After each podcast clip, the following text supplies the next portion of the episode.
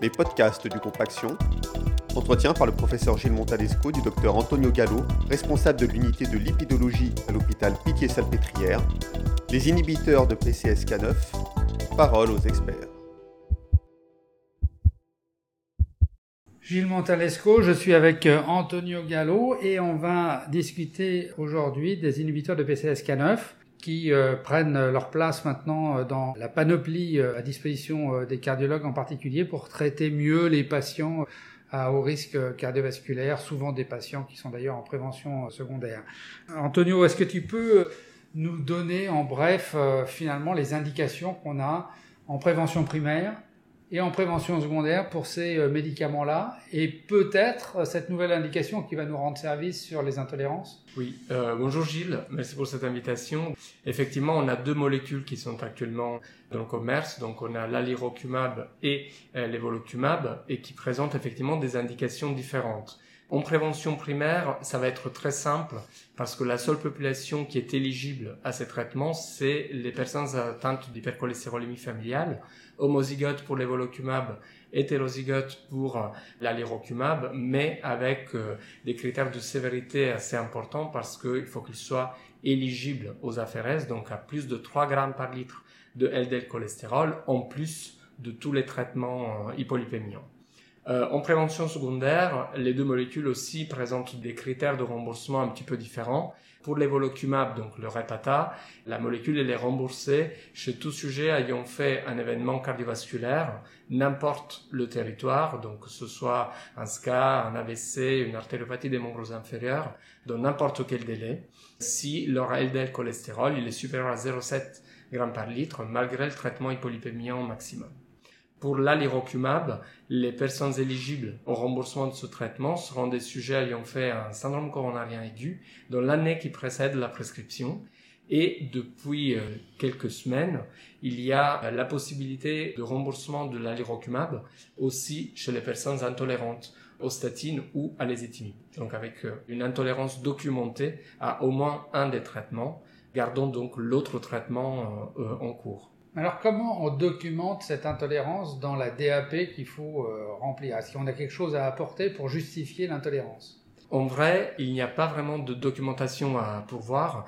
Ce qui est demandé, c'est juste de s'assurer que le patient ait eu vraiment une intolérance. Donc, soit une intolérance hépatique avec une augmentation des transaminases jugée significative par le clinicien, soit des symptômes musculaires qui ont été vraiment objectivés comme étant euh, associés au traitement par statine ou parfois euh.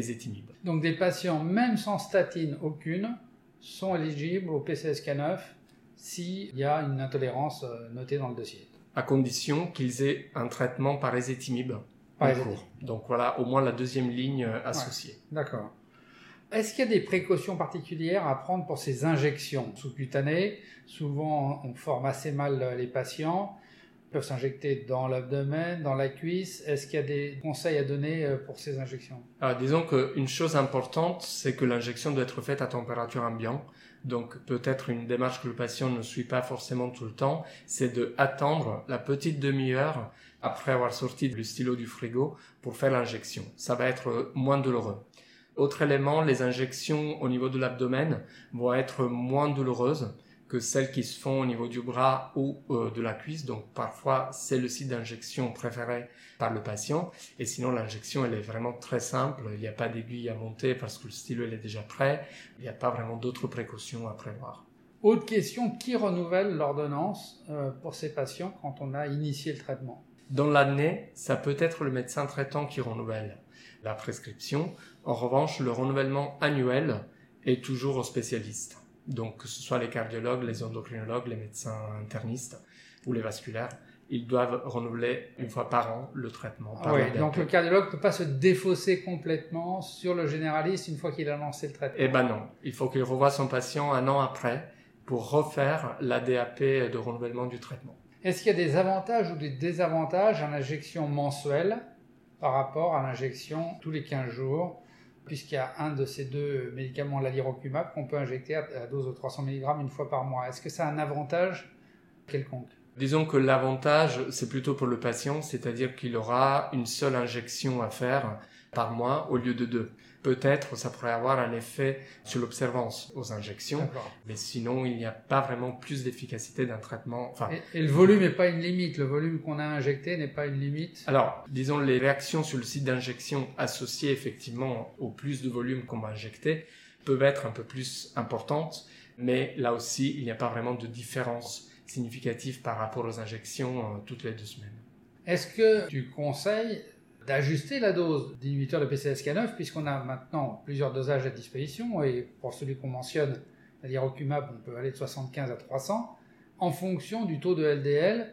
Si par exemple il tombe très bas, est-ce que tu conseilles à ce moment-là de diminuer la dose? Ça, disons, ça dépend parce que on aurait tendance à ne pas trop euh, bouger en fait la dose prescrite. La seule chose, c'est que si c'est un patient qui n'est vraiment pas loin des objectifs, chez qui on introduit un traitement, c'est là où on pourrait peut-être se passer d'introduire déjà une dose plus importante et on pourrait proposer du 75 mg. Mais dans le suivi, j'aurais tendance à plutôt ne pas modifier euh, le traitement. D'accord. on va peut-être terminer en disant un mot de l'inclisiran, qui est le prochain euh, sur la liste. Qu'est-ce qu'il faut penser de l'inclisiran, qui est quand même un autre type de médicament? Oui, l'inclisiran, c'est euh, des injections en fait euh, qui se font tous les six mois parce que on est toujours sur l'inhibition de PCSK9, mais cette fois-ci, on inhibe vraiment la production, la traduction de la protéine. Et ces injections euh, ont la même efficacité que les anticorps monoclonaux. La seule différence, voilà, à nouveau, on en revient au rythme d'injection. Ça sera une injection tous les six mois. Donc, ça pourrait être prometteur d'un point de vue de l'observance. Je pense qu'en termes d'efficacité, il n'y aura pas vraiment de différence par rapport à ce qu'on observe euh, actuellement avec les deux molécules euh, à disposition. Oui, on a l'impression que les jeunes patients en particulier apprécient euh, d'avoir moins de médicaments, ils n'ont pas l'impression d'être soignés comme ça. Tout à fait. C'est quand même une révolution pour la prise en charge notamment des maladies chroniques, le fait d'avoir une injection tous les six mois. Quand même. Ouais, ouais. Ok, ben merci beaucoup Antonio. Merci.